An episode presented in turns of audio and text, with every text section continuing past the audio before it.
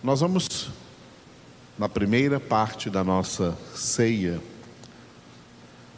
ser alimentados pela palavra que o Senhor vai nos servir no terceiro capítulo da Epístola de Paulo aos Gálatas. Lembrando que isso é a ceia. A verdadeira ceia é o alimento da palavra de Deus. Nós, filhos de Deus, ceamos todos os dias. E a, o alimento da nossa ceia diária é o pão vivo da palavra de Deus, que é o próprio Jesus, a verdade absoluta. Então, vamos receber agora o pão da vida, a ceia do Senhor, na Sua palavra, na Epístola de Paulo aos Gálatas, capítulo de número 3. Os que estão aqui comigo presente, vamos ler juntos, e quem está em casa, leia também, acompanhando essa palavra, e a palavra de Deus estará operando em nossas vidas poderosamente. Gálatas capítulo 3. Ó Gálatas insensatos, quem vos fascinou a vós outros, ante cujos olhos foi Jesus Cristo exposto como crucificado? Quero apenas saber isto de vós. Recebestes o Espírito pelas obras da lei ou pela pregação da fé? Sois assim insensatos que, tendo começado no espírito, estejais agora vos aperfeiçoando na carne? Terá sido em vão que tantas coisas sofrestes, se na verdade foram em vão? Aquele, pois, que vos concede o Espírito, e que opera milagres entre vós, porventura o faz pelas obras da lei ou pela pregação da fé? É o caso de Abraão, que creu em Deus e isso lhe foi imputado para justiça. Sabei, pois, que os da fé é que são filhos de Abraão. Ora, tendo a Escritura previsto que Deus justificaria pela fé os gentios, pré-anunciou o evangelho a Abraão: Em ti serão abençoados todos os povos. De modo que os da fé são abençoados como o crente Abraão. Todos quantos, pois, são das obras da lei, estão debaixo de maldição, porque está escrito: Maldito todo aquele que não permanece em todas as coisas escritas no livro da lei para praticá-las. E é evidente que pela lei ninguém é justificado diante de Deus, porque o justo viverá pela fé. Ora, a lei não procede de fé, mas aquele que observar os seus preceitos, por eles viverá. Cristo nos resgatou da maldição da lei, fazendo-se Ele próprio maldição em nosso lugar, porque está escrito: Maldito todo aquele que for pendurado em madeiro, para que a bênção de Abraão chegasse aos gentios em Jesus Cristo, a fim de que recebêssemos pela fé o Espírito prometido. Irmãos, falo como homem. Ainda que uma aliança seja meramente humana, uma vez ratificada, ninguém a revoga ou lhe acrescenta alguma coisa. Ora, as promessas foram feitas a Abraão e ao seu descendente. Não diz e aos descendentes, como se falando de muitos porém como de um só, e ao teu descendente, que é Cristo. E digo isto, uma aliança já anteriormente confirmada por Deus, a lei que veio 430 anos depois, não a pode abrogar, de forma que venha a desfazer a promessa. Porque se a herança provém de lei, já não decorre de promessa, mas foi pela promessa que Deus a concedeu gratuitamente a Abraão. Qual, pois, a razão de ser da lei? Foi adicionada por causa das transgressões, até que viesse o descendente a quem se fez a promessa. E foi promulgada por meio de anjos, pela mão de um mediador. Ora, o mediador não é de um, mas Deus é um. É porventura a lei contrária às promessas de Deus? De modo nenhum, porque se fosse promulgada uma lei que pudesse dar vida, a justiça, na verdade, seria procedente de lei. Mas a Escritura encerrou tudo sob o pecado, para que, mediante a fé em Jesus Cristo, fosse a promessa concedida aos que creem. Mas, antes que viesse a fé, estávamos sob a tutela da lei e nela encerrados para essa fé que de futuro haveria de revelar-se.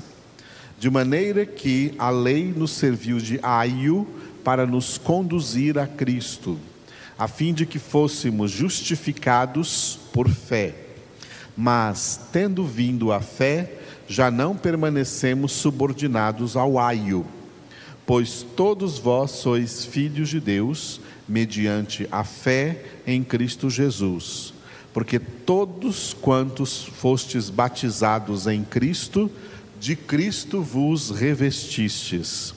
De Sarte, não pode haver judeu, nem grego, nem escravo, nem liberto, nem homem, nem mulher, porque todos vós sois um em Cristo Jesus. E se sois de Cristo, também sois descendentes de Abraão e herdeiros segundo a promessa. Aleluia. Louvado seja o Senhor. Nós louvamos a Deus porque nós temos esta epístola do apóstolo Paulo aos Gálatas, muito bem estudada, muito bem explicada, ainda antes da pandemia aula por aula no nosso seminário. O nosso seminário, Instituto Bíblico Cristo Vive, você tem acesso a, ao ensinamento todos os versículos desta carta de Paulo aos Gálatas, desde o primeiro até o último versículo, para entender certas coisas às vezes que se tornaram complicadas para os crentes de hoje em dia. Hoje nós não temos, é claro, tempo de aprofundar em tudo o que nós lemos aqui nesse capítulo 3, que é bastante difícil em determinados pontos. No entanto, eu gostaria, e sinto-me movido pelo Espírito de Deus a isso, a conversar com os irmãos acerca do que está escrito no versículo de número 3, quando Paulo admoestou os Gálatas, dizendo assim, através de uma pergunta retórica: Sois assim insensatos, que tendo começado no espírito, estejais agora vos aperfeiçoando na carne? Vamos repetir? Sois assim insensatos, que tendo começado no espírito, estejais agora vos aperfeiçoando na carne? Nós encontramos aqui neste versículo, e bem no primeiro capítulo, e aqui nesse capítulo de número 3, uma das razões mais fortes pelas quais Paulo decidiu escrever essa carta para os cristãos que formaram as primeiras igrejas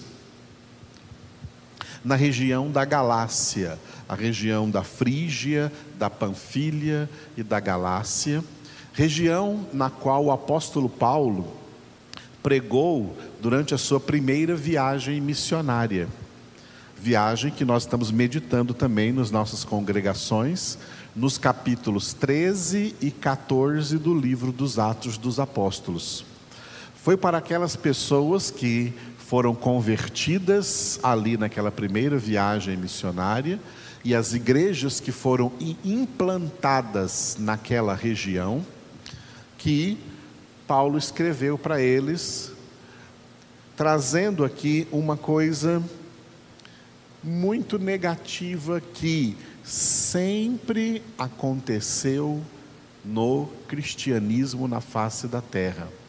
Quando Paulo escreveu aos Coríntios, ele trouxe a mesma a mesma denúncia. Quando a carta aos Hebreus foi escrita, o autor da carta aos Hebreus também trouxe a mesma denúncia, que a maioria das pessoas convertidas a Cristo foram convertidas, ou seja, começaram na caminhada cristã, como Paulo disse nesse versículo 3, começaram no Espírito Santo. Começaram sendo batizadas com o Espírito Santo. Começaram cheios do Espírito Santo. Mas, com a passagem do tempo, eles, na sua maioria, se resfriaram. E passaram então, como Paulo diz aqui, a se aperfeiçoar na carne. Quando Jesus disse em Mateus capítulo 26, versículo 41, vigiai e orai para que não entreis em tentação. O espírito, na verdade, está pronto, mas a carne é fraca. Uma das coisas que estavam implícitas nesta exortação de Jesus é exatamente a tentação de cristãos deixarem de ser homens espirituais e passarem a ser crentes carnais. Paulo faz uma diferença muito grande entre homens espirituais e crentes carnais, quando ele escreveu aos Coríntios, a primeira carta de Paulo aos Coríntios. No final do capítulo 2 de 1 Coríntios, Paulo definiu claramente a diferença radical entre o homem natural e o homem espiritual. O homem natural, o homem não convertido. Por isso que Paulo escreveu em 1 Coríntios, capítulo 2, versículo 14, o homem natural não aceita as coisas do Espírito de Deus, porque para ele são loucura, e ele não pode entendê-las, porque elas se discernem espiritualmente. O homem natural, ele é dotado de corpo e alma. Ele não é dotado de corpo, alma e espírito ele é dotado de corpo e alma. Ele é espiritualmente morto.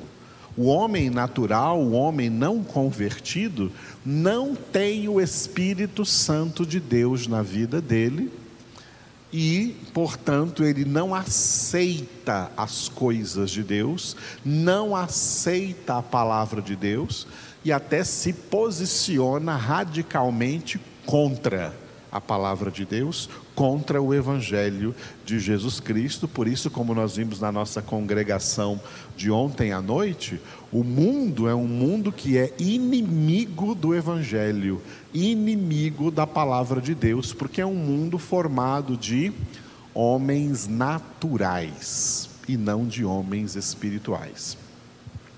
Quando um homem natural, um pecador, ele é convertido, é porque o Espírito Santo entra nele. Então ele começa a vida cristã, como Paulo disse aqui no versículo 3, ele começa no Espírito. Quando o Espírito Santo entra em um homem natural, ele o transforma naquele mesmo segundo da sua conversão, o transforma em um homem espiritual. E aí Paulo definiu o homem espiritual em 1 Coríntios 2, 15 e 16, os dois últimos versículos daquele capítulo. O homem espiritual, no entanto, julga todas as coisas, e ele mesmo não é julgado por ninguém, pois quem conheceu a mente do Senhor que o possa instruir, nós, porém, Paulo se incluindo aí entre os homens espirituais, nós, homens espirituais, porém, temos a mente de Cristo. Aí ele definiu o homem espiritual.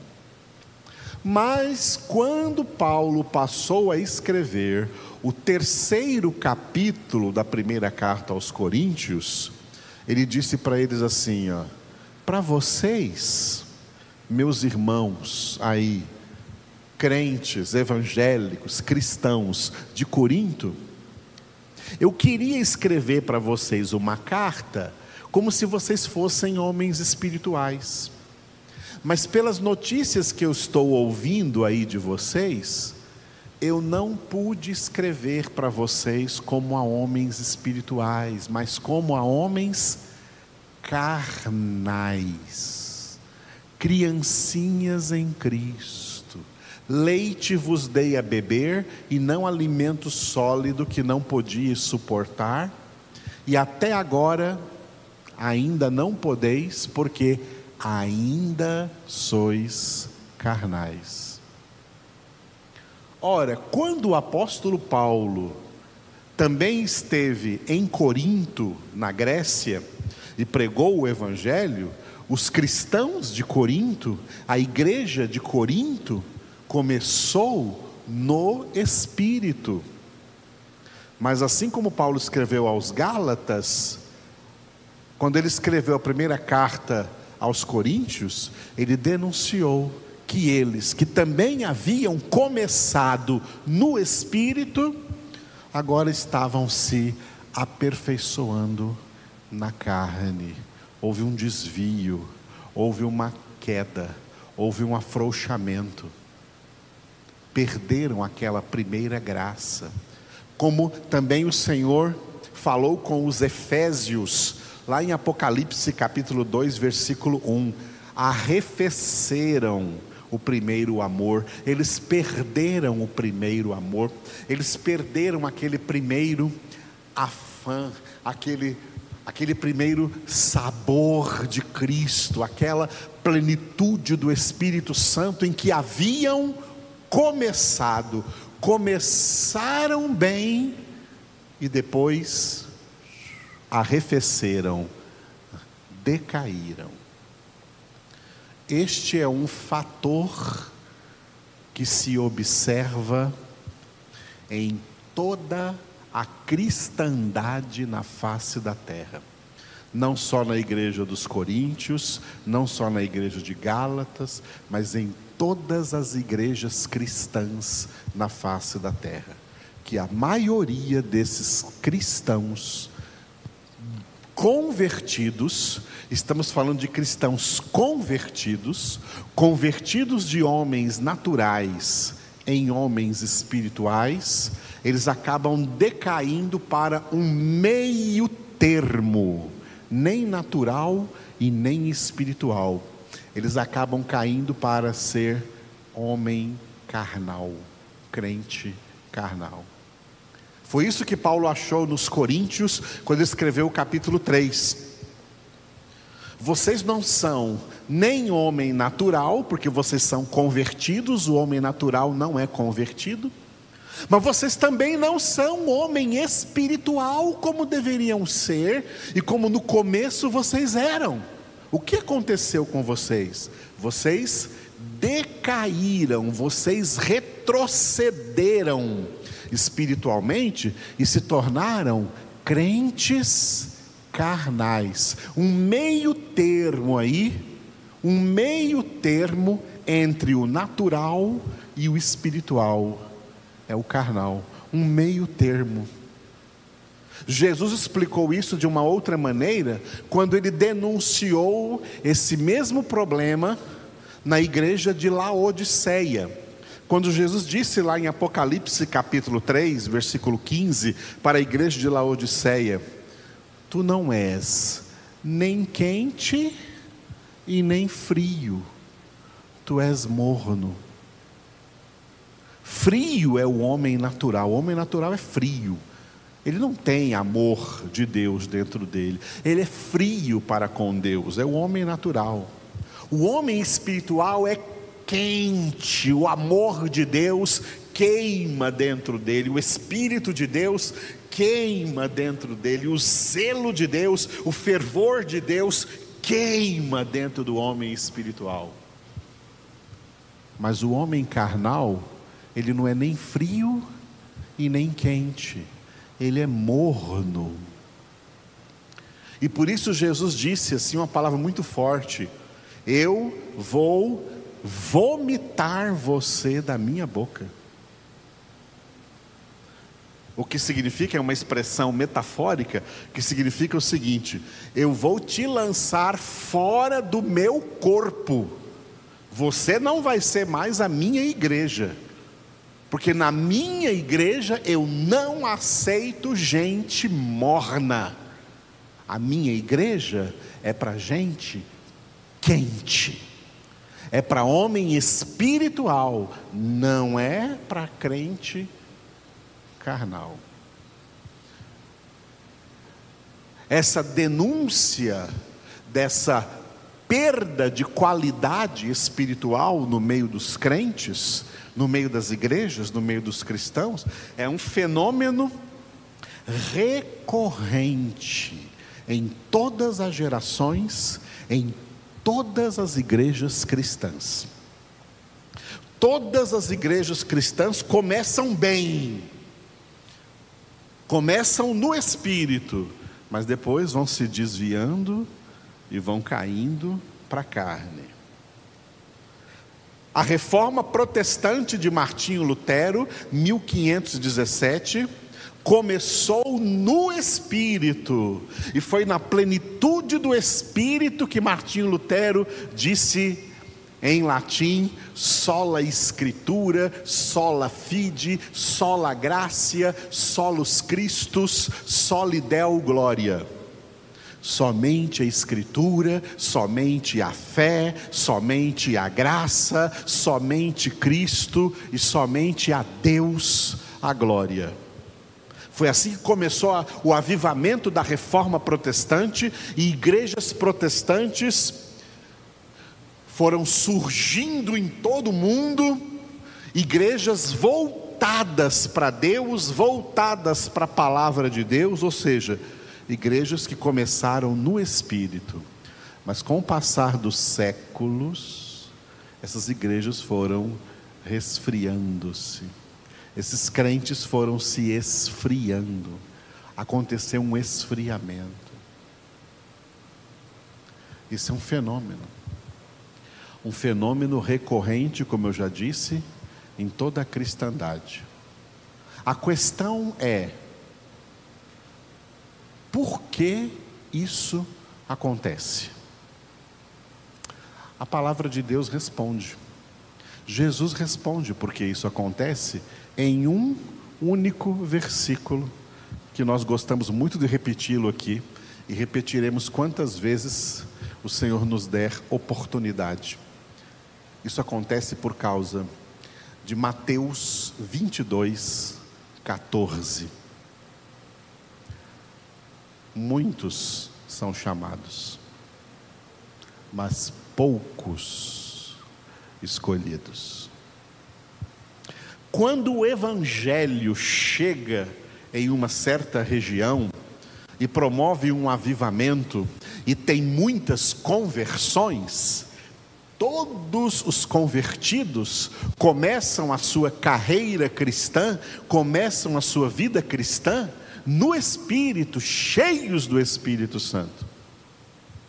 Mas com o decorrer do tempo, quando passa aquele primeiro fogo de avivamento e começa a vir o resfriamento e começa a vir a época da provação, porque Deus nos prova, ninguém escapa da provação, Deus prova a todos os convertidos, e Deus prova todos os convertidos para ver quem dentre esses convertidos faz parte do grupo majoritário dos muitos chamados e quem faz parte do grupo minoritário dos poucos escolhidos.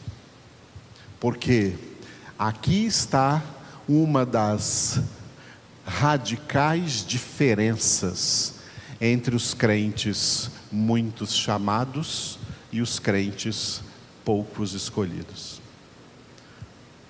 Os muito chamados são crentes que começaram no espírito, mas depois se aperfeiçoam na carne. E como eles são a maioria, é isso que essa ideia que nos dá diante da visão evangélica das igrejas evangélicas no mundo.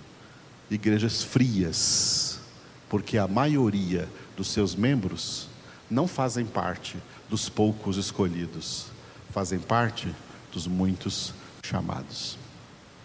Os muitos chamados, eles esfriam, porque os muitos chamados é o imenso grupo de pessoas que ganham e perdem salvação.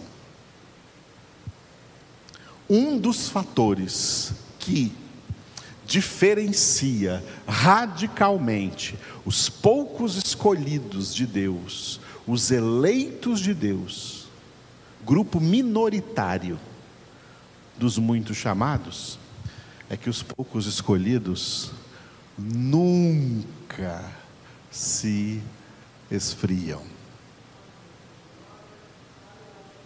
Os poucos escolhidos são aqueles que obedecem Jesus e vigiam e oram 24 horas por dia. Os poucos escolhidos são aqueles que, como Paulo exortou em 1 Tessalonicenses capítulo 5, a dialeitos procel reste, vivem orando continuamente. Versículo que foi traduzido em português: orai sem cessar. Os poucos escolhidos não diminuem, pelo contrário, eles aumentam a sua qualidade de oração, não arrefecem na oração.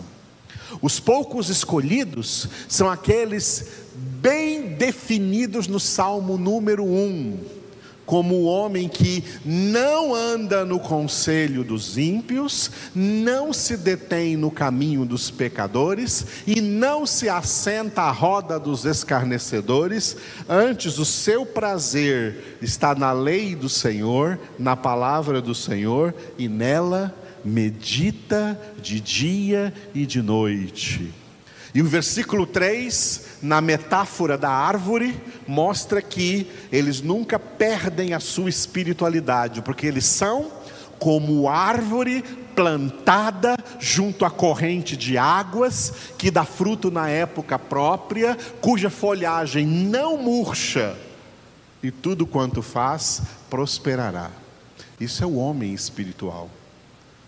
Os eleitos de Deus, os poucos escolhidos, não aceitam cair do nível de homem espiritual para o nível fracassado de crente carnal. Crentes carnais são crentes fracassados na vida espiritual que não tem amor de Deus, não tem amor por Deus, não tem amor pelo próximo, não tem amor pela palavra, mas tem amor pelo mundo e pelas coisas do mundo e tem ídolos no mundo.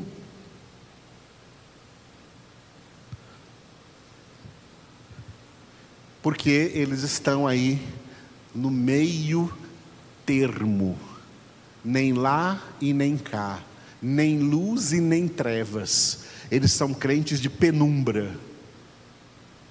Eles não são nem naturais, porque eles foram convertidos, eles experimentaram uma conversão, eles receberam o Espírito Santo, mas só que depois não desenvolveram.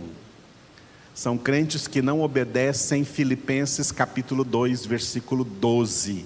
Desenvolvei a vossa salvação com temor e tremor. São crentes que não desenvolvem a salvação, e por não desenvolverem a salvação, eles resfriam, e nesse resfriamento, no qual se tornam de homens espirituais em homens carnais, eles perdem definitivamente a salvação. Porque a salvação não é para os muitos chamados, ela é para os poucos escolhidos. Espero que tenha ficado claro nesse resumo que eu tentei fazer para vocês, porque eu poderia falar sobre esse mesmo tema até a meia-noite de hoje. E há muita coisa para se falar sobre isso. E esse é um fenômeno que nós, olhando para as igrejas evangélicas, é isso que nós enxergamos. São crentes, como Paulo disse aos Gálatas aqui, são crentes insensatos,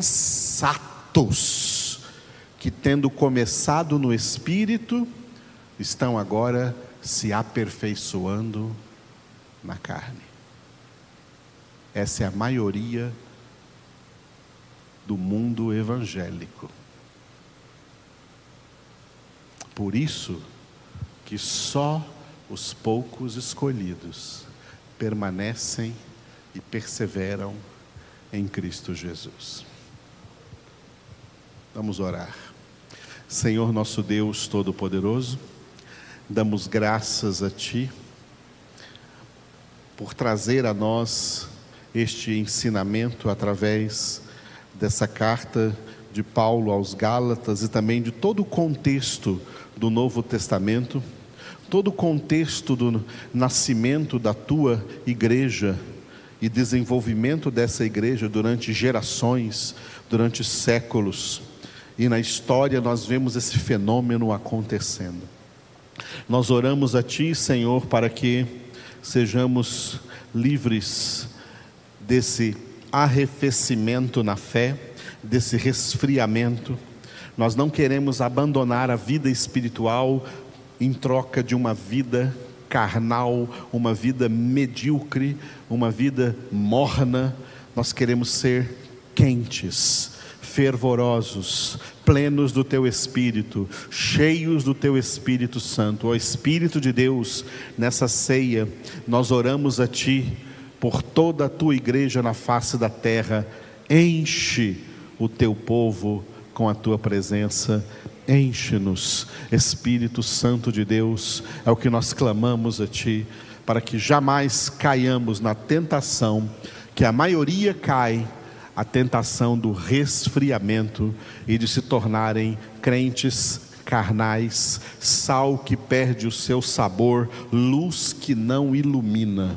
Senhor, traz-nos a totalidade, a plenitude da graça da fé, do amor, do teu Espírito Santo, da tua presença, em nome de Jesus. Amém. Graças